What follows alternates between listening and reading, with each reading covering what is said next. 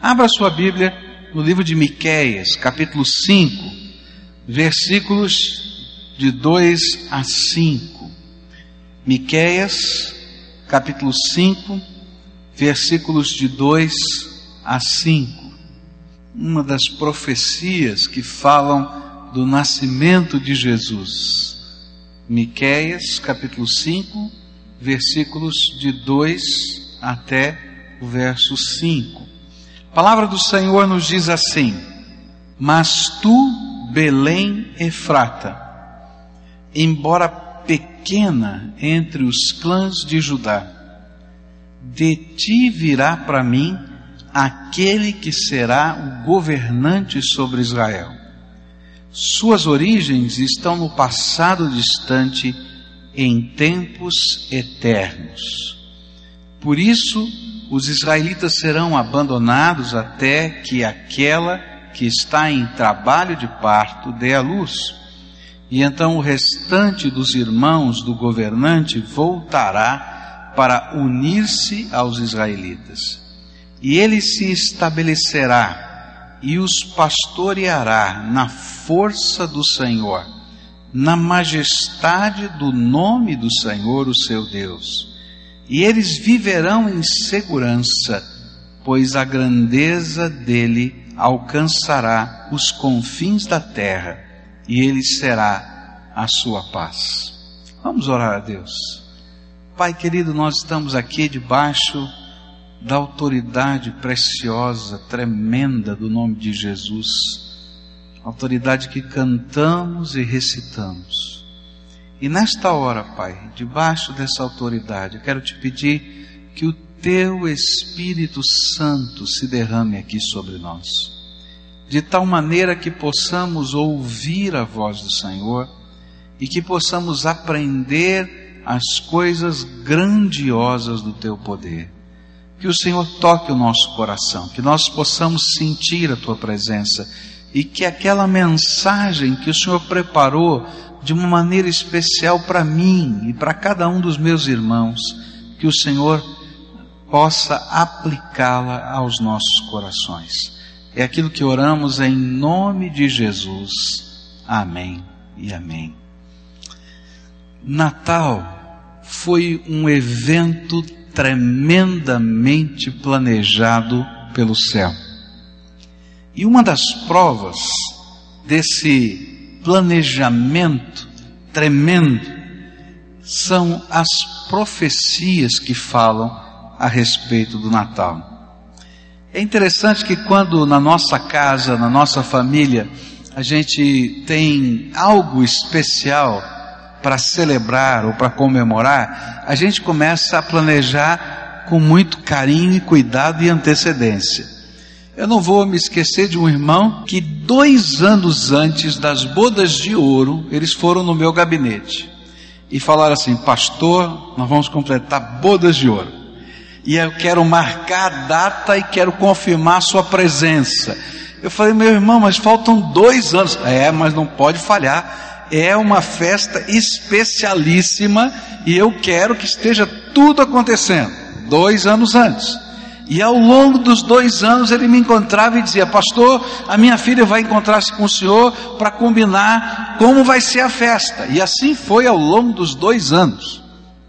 Eu fiquei pensando: que coisa interessante, né? Como a gente, com sentimento de valor por alguma coisa, por alguém, a gente celebra, faz uma festa e planeja com tanta antecedência. Mas eu quero dizer para você o seguinte: que no céu foi semelhante. Nada pode se comparar, na verdade, ao planejamento celestial da vinda de Jesus entre os homens. Esta profecia, ela foi dada por Deus 700 anos antes de Jesus nascer. Você pode imaginar isso? 700 anos antes de Jesus nascer, o céu já estava preparando o Natal. E nesse texto a gente vai encontrar detalhes, não somente do nascimento de Jesus, como de toda a obra da salvação que ele realizaria. Por isso, hoje eu gostaria de fazer algumas perguntas a esse texto que nos ajudarão a entender o detalhamento do plano. Eu não sei como é que você trabalha, não é, para fazer um planejamento estratégico. Se você faz lá na sua empresa um planejamento, você tem lá as suas regras, não é? Mas existe uma bem simplesinha, né? A gente começa dizendo, né? Onde, como, por quê, quem, sabe aquelas perguntinhas todas? E eu vou fazer essas perguntinhas a esse texto, para a gente poder entender o planejamento estratégico do céu. A primeira pergunta que esse texto responde é: onde vai nascer Jesus? E aí então o versículo 2 vai dizer assim: mas tu, Belém Efrata, embora pequena entre os clãs de Judá, de ti virá para mim aquele que será o governante sobre Israel. Suas origens estão no passado distante em tempos eternos. Por que é tão importante o onde? Porque seria um sinal de Deus de quem era o Messias. É interessante que a história nos fala que na época, no período em que Jesus veio ao mundo, um pouco antes, durante e depois, um pouco depois, até a queda de Jerusalém, surgiram vários líderes no povo de Israel, líderes revolucionários, que o povo entendia ser o Messias, uma ala das pessoas entendiam ser o Messias, e alguns o seguiram. E a queda de Jerusalém e posteriormente, não é? Aquele massacre em Massada, ele vai acontecer justamente porque um líder se levanta e esse líder que se levanta, ele é entendido como o Messias e muita gente o segue. Porém, Deus deixou na história e Deus deixou nas profecias sinais que nós poderíamos olhar e identificar quem seria o Messias. E um dos sinais é que esse Messias, o Messias planejado por Deus e prometido por Deus, nasceria na cidade de Belém. Tanto é assim que quando aqueles sábios do Oriente vieram e procuraram onde teria nascido o rei dos judeus, eles foram bater na porta do rei Herodes, bateram na porta dos escribas, dos estudiosos da lei e perguntaram: onde é que vai nascer? Nós viemos seguindo a estrela e a estrela nos apontou esse país. Onde está o filho do rei, o rei que nasceu?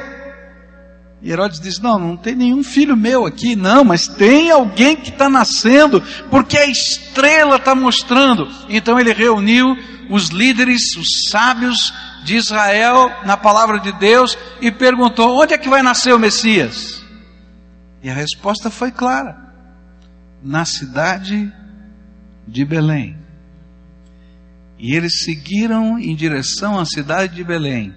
E a estrela outra vez brilhou, apontando uma manjedoura, um lugar que seria improvável para um rei nascer, mas eles tinham plena convicção que aquele era o rei, porque o sinal de Deus nas Escrituras e o sinal de Deus no céu, a estrela, estavam apontando para o mesmo lugar e para a mesma pessoa. Os movimentos de Deus para que isso acontecesse são incríveis. Quando a gente fica pensando na história, a gente fica imaginando que o Natal foi algo tremendamente planejado e uma intervenção divina em todos os sentidos. Por quê? Porque a família de José não vivia em Belém há muitos anos.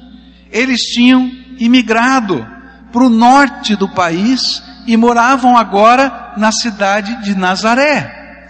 E muito provavelmente, muito provavelmente, não iriam para a cidade de Belém, ainda mais com Maria estando grávida. Naquele tempo, uma viagem não era alguma coisa fácil, que você entra num carro ou pega um avião. Naquele tempo ela tinha que ser ela estaria montada num burrinho. Você já andou de burrinho? Já andou de burrinho? Já? Não é a mesma coisa que andar de cavalo. E já andou de burrinho grávida, sacolejando. Normalmente não se faria uma viagem assim. Mas o que, que aconteceu para que ele pudesse nascer em Belém? Olha que coisa tremenda que é Deus. Deus, no seu planejamento estratégico, ele vai e toca no coração do imperador romano chamado César Augusto, lá em Roma. Olha que Deus tremendo. Toca no coração do imperador e diz assim: Olha, você vai inventar um imposto novo. E nesse imposto as pessoas vão ter que ir para a sua cidade natal, na cidade de origem da família, onde tem o registro dos seus antepassados. Por exemplo, se houvesse um decreto universal assim, eu teria que ir para a Itália. E teria que ir lá para a cidade onde o meu bisavô e a família Piragine, lá na Itália, nasceram. E teria que fazer o meu registro lá. Foi isso que aconteceu naquele tempo. Sabe para quê? Para que o Messias nascesse na cidade de Belém. E o sinal prometido se cumprisse.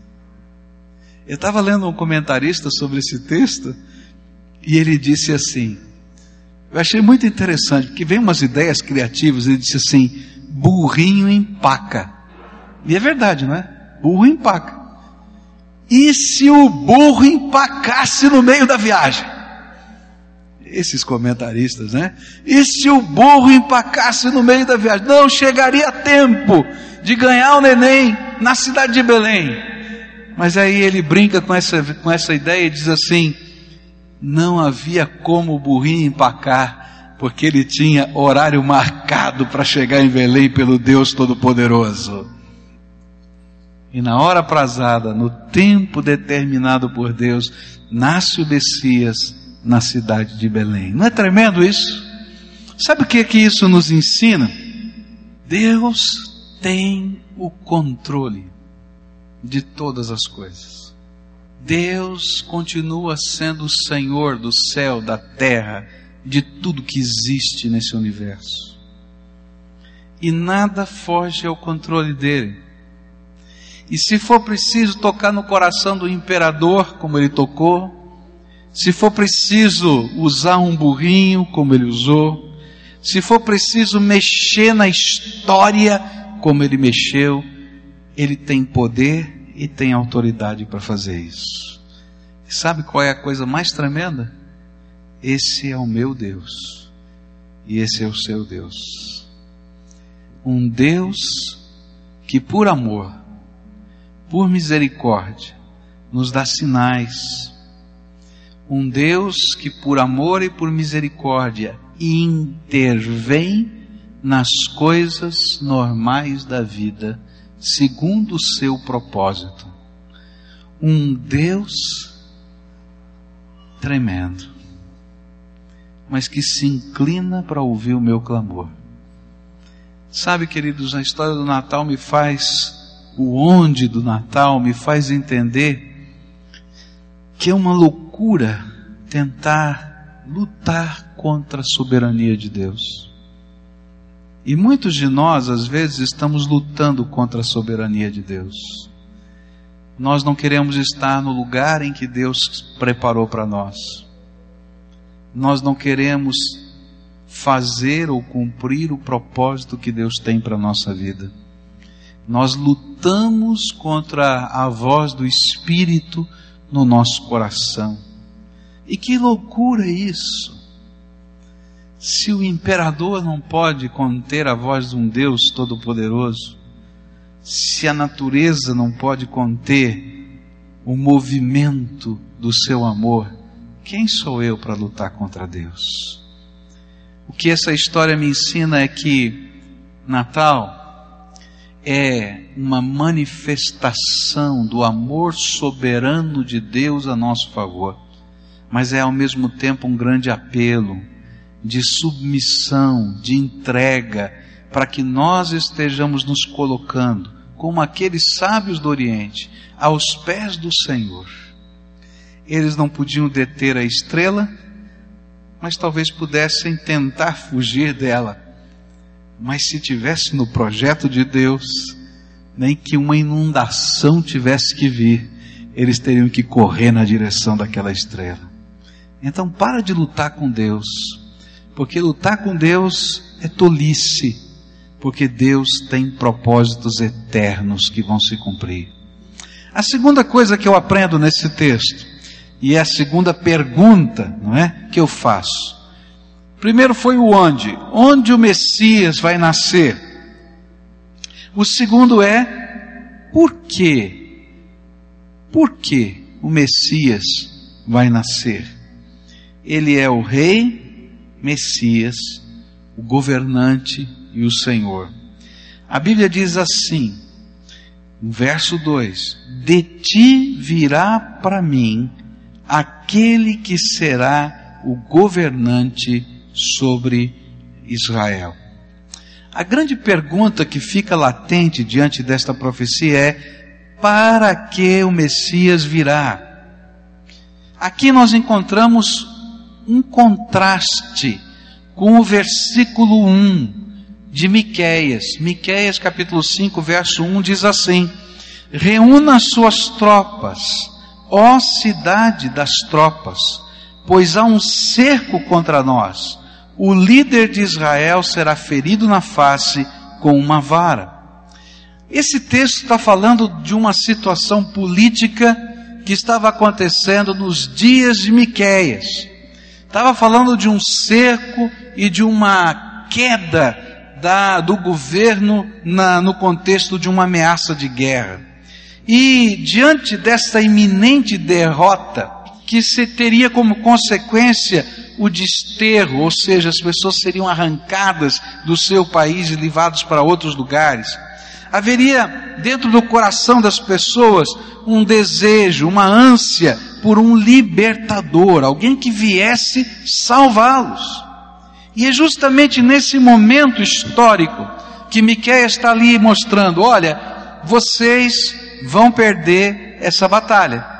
Essa batalha já está vencida. O inimigo vai entrar pelas portas da cidade. Concretamente, os exércitos da Babilônia estão chegando. Os exércitos estão vindo aí. Não tem jeito, não tem saída. Mas eu vou fazer uma promessa para vocês de um dia especial na história. E aí então a promessa do Messias estava conectada com esse sentimento de necessidade que da parte de Deus surgisse alguém capaz de destronar o inimigo opressor e construir um novo reino pautado no pacto com Deus. E é em cima desse desejo que Deus então vai prometer outra vez um Messias. E este é o sentido de receber Jesus como Senhor e Salvador da nossa vida.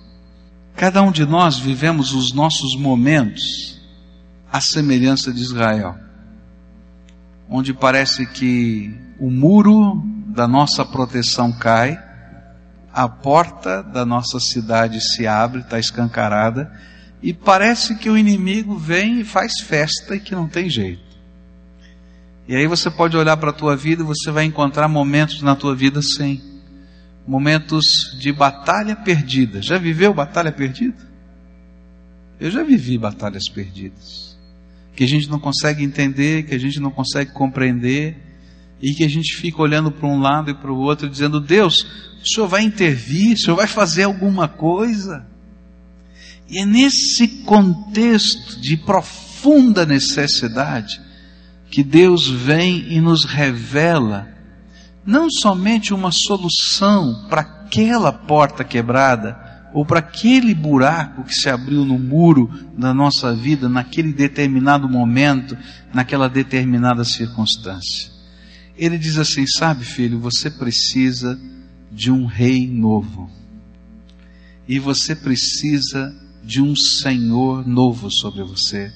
E você precisa de uma lei nova, E você precisa de um projeto novo de vida. Se eu resolver o problema só da muralha quebrada hoje, ela vai quebrar de novo amanhã. E se eu consertar a porta que foi escancarada, ela será escancarada outra vez por outras circunstâncias amanhã. Você precisa de uma mudança que envolva todos os aspectos da vida. E é nesse contexto que Deus promete que Jesus viria ao mundo. Ele veio para ser o governante, o Senhor, o Rei, o Messias do nosso coração. E este é o sentido do Natal. O que ele faz quando ele entra dentro do nosso coração? O que é que Jesus faz quando ele entra dentro da nossa alma? Olha só o que a Bíblia diz em Lucas capítulo 11, a partir do verso 20. Mas, se é pelo dedo de Deus que eu expulso demônios, então chegou a vocês o reino de Deus.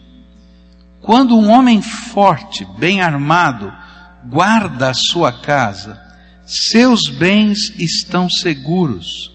Mas quando alguém mais forte o ataca e o vence, tira-lhe a armadura em que confiava e divide os despojos. E aquele que não está comigo é contra mim, e aquele que comigo não ajunta espalha. E quando um espírito imundo sai de um homem, passa por lugares áridos, procurando descanso, e não o encontrando, diz: Voltarei para a casa de onde saí. E quando chega, encontra a casa varrida e em ordem. E então vai e traz outros sete espíritos piores do que ele. E entrando, passam assim a viver ali. E o estado final daquele homem torna-se pior do que o primeiro. E enquanto Jesus dizia estas coisas, uma mulher da multidão exclamou: Feliz é a mulher que te deu a luz e te amamentou.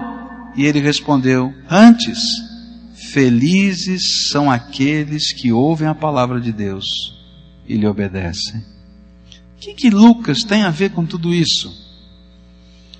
O Senhor Jesus está nos ensinando qual é a missão do Messias que significa ter um novo rei?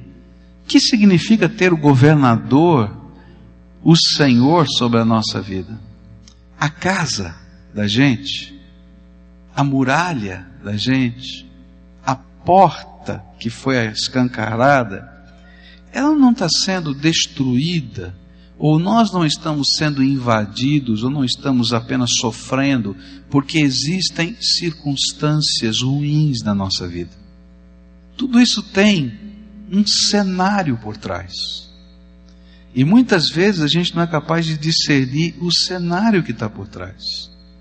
E a Bíblia diz que esse cenário é que existe um inimigo que está trabalhando nessa terra, chamado diabo, Satanás. E esse inimigo, ele mobiliza forças que são concretas humanas, verdadeiras, palpáveis, que fazem a casa da gente ruir. E quando esse inimigo se instala na nossa cultura, no nosso jeito de viver, na nossa família, na nossa casa, ele se torna um opressor. Um opressor que não tira a armadura nem de noite, porque a Bíblia diz que ele está dormindo de armadura de noite. Ou seja, ele continua oprimindo até quando eu estou dormindo. E que essa batalha eu não vou vencer por um estratagema político ou por uma mera solução pontual. Eu preciso de uma transformação espiritual. E quando o Messias vem, ele abre a porta para que todos nós que desejarmos, por fé, possamos convidá-lo para ser o nosso Senhor. E quando Jesus entra, a Bíblia diz lá em Lucas 11, ele é mais forte do que o opressor. E ele impede a ação do opressor, arranca-lhe a armadura e tira-lhe o poder dentro da nossa casa. Quando Jesus vem como Senhor e Salvador da nossa vida, há uma transformação. Primeiro aqui dentro, e que toma contornos exteriores. E é disso que a palavra de Deus está falando. Há muita gente que quer Jesus como Salvador.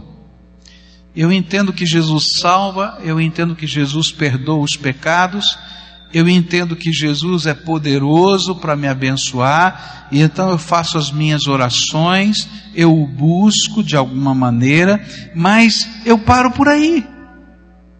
E a Bíblia diz que se Jesus não for o Senhor, a casa da gente fica varridinha, limpinha, bonitinha. E o que, que acontece? Está aí no texto.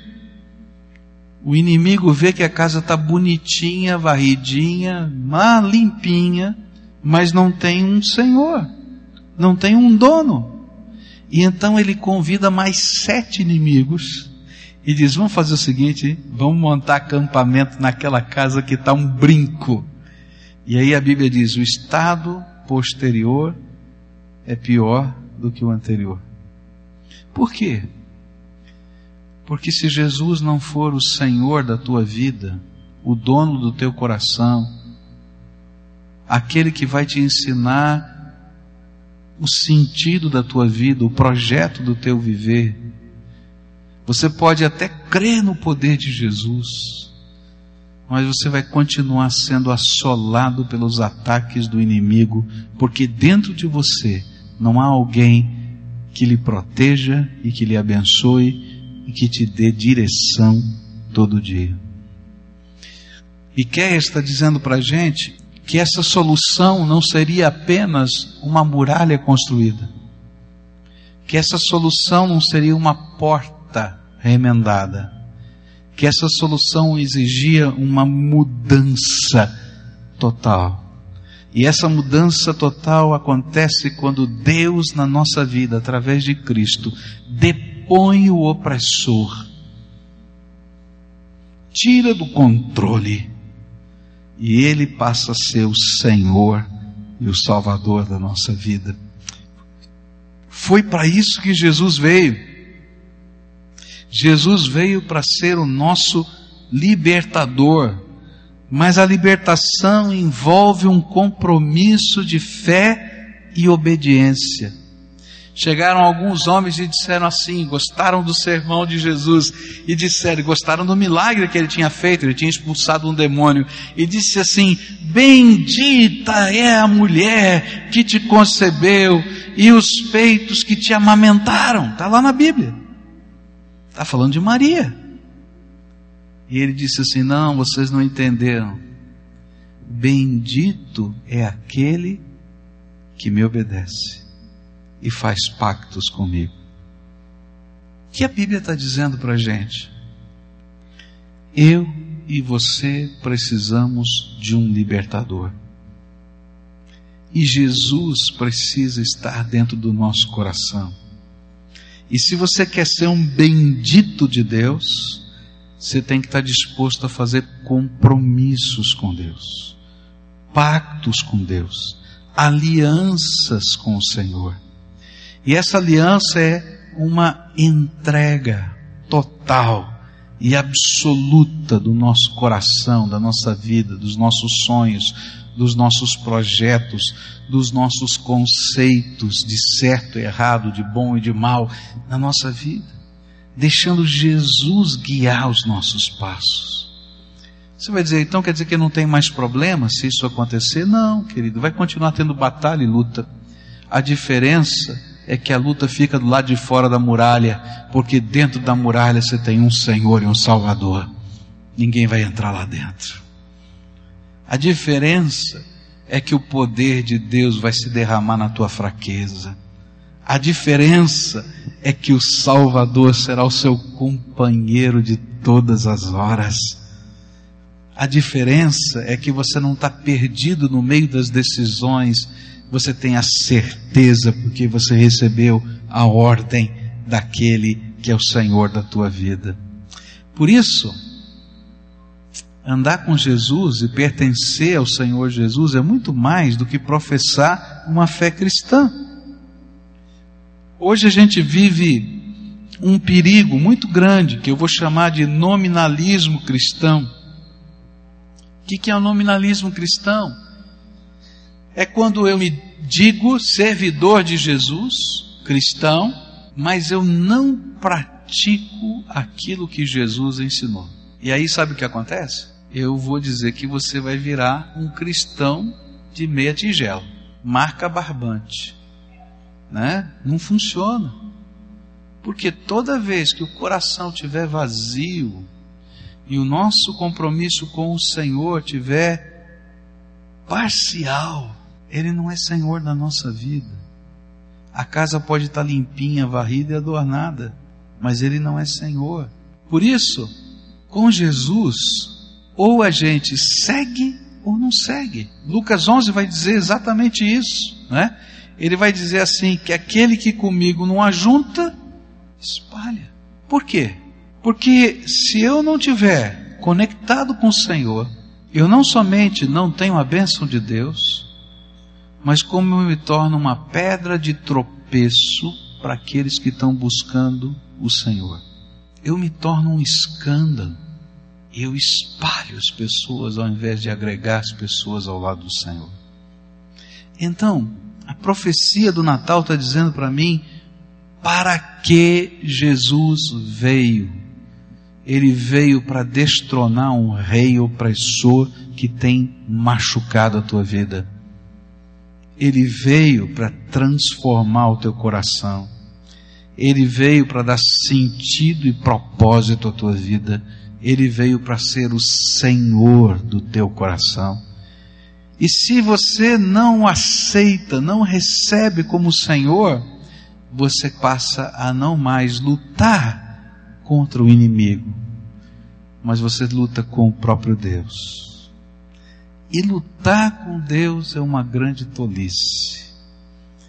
Queridos, se Deus é tão soberano para escolher o lugar, mexer no coração do imperador, fazer tudo isso que a gente falou, você acha que você pode com Deus? Você acha que dá? Não dá, querido. Então, o que a palavra de Deus nos desafia é que nós possamos ter um Senhor sobre o nosso coração. Mas tu, Belém Efrata, embora pequena entre os clãs de Judá, de ti virá para mim aquele que será o governante sobre Israel. Suas origens estão no passado, em tempos eternos. Ele é o Senhor. Não adianta a gente saber que Jesus nasceu em Belém. Você tem que entender que Jesus é o Senhor. Tem muito mais a ver com a tua vida do que somente com a história e o planejamento de 700 anos atrás. Sabe o que, é que tem a ver? é que esse Deus soberano que pode mexer no coração dos imperadores, fazer a mulinha não empacar e Jesus nascer e Maria conceber no tempo aprazado, com a estrela no céu, com os sábios do Oriente chegando na hora certa, com, enfim, todos esses detalhes, é aquele que quer ser o governador da tua vida. Essa história tem muito mais do que simplesmente um presépio. Tem a ver com uma missão. Eu e você temos andado lutando tantas vezes contra as trevas e a gente não sabe que está lutando contra as trevas. E muitas vezes vivendo dentro da nossa casa e do nosso coração batalhas perdidas. Você precisa do Senhor entrando no teu coração. Não só para consertar a porta, ou remendar uma muralha, mas para mudar a estrutura da tua vida. E para isso, você precisa firmar um pacto com Jesus.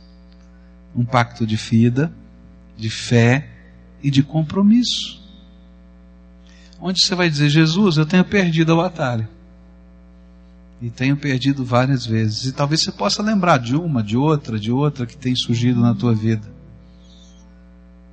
E a minha grande tentação é dizer: remenda essa porta, conserta essa parede toda rachada. E o Espírito de Deus está dizendo hoje, filho, eu quero construir uma casa nova, um projeto novo, uma visão nova, um propósito novo para a tua vida. Quero tirar aquele que te oprime de dentro dos processos da tua vida. E quero ser o teu salvador. Alguns anos atrás eu fui visitar uma senhora bem, muito religiosa, ela estava muito doente, já falecendo. Sentei-me na beira da cama dela para conversar com ela e orar. E ela olhou bem nos meus olhos e disse assim: Pastor, eu sempre tive uma dúvida e, e eu queria fazer essa pergunta para o Senhor. Por que nós chamamos Jesus de Salvador? Eu não consigo entender. Ele vai me salvar do quê? E sabe, queridos, muitos de nós somos esse tipo de cristão que não entendemos do que Jesus veio nos salvar. Ele veio entrar no teu coração e te libertar de um opressor chamado Satanás. E tem direito de entrar na tua vida por causa dos seus pecados. E Ele quer colocar dentro do teu coração o Espírito Santo de tal maneira que essa casa sempre esteja ocupada por aquele que tem todo o poder no céu e na terra. Mas isso envolve uma entrega, um compromisso, um pacto de hoje em diante. O único Senhor da minha vida é Jesus.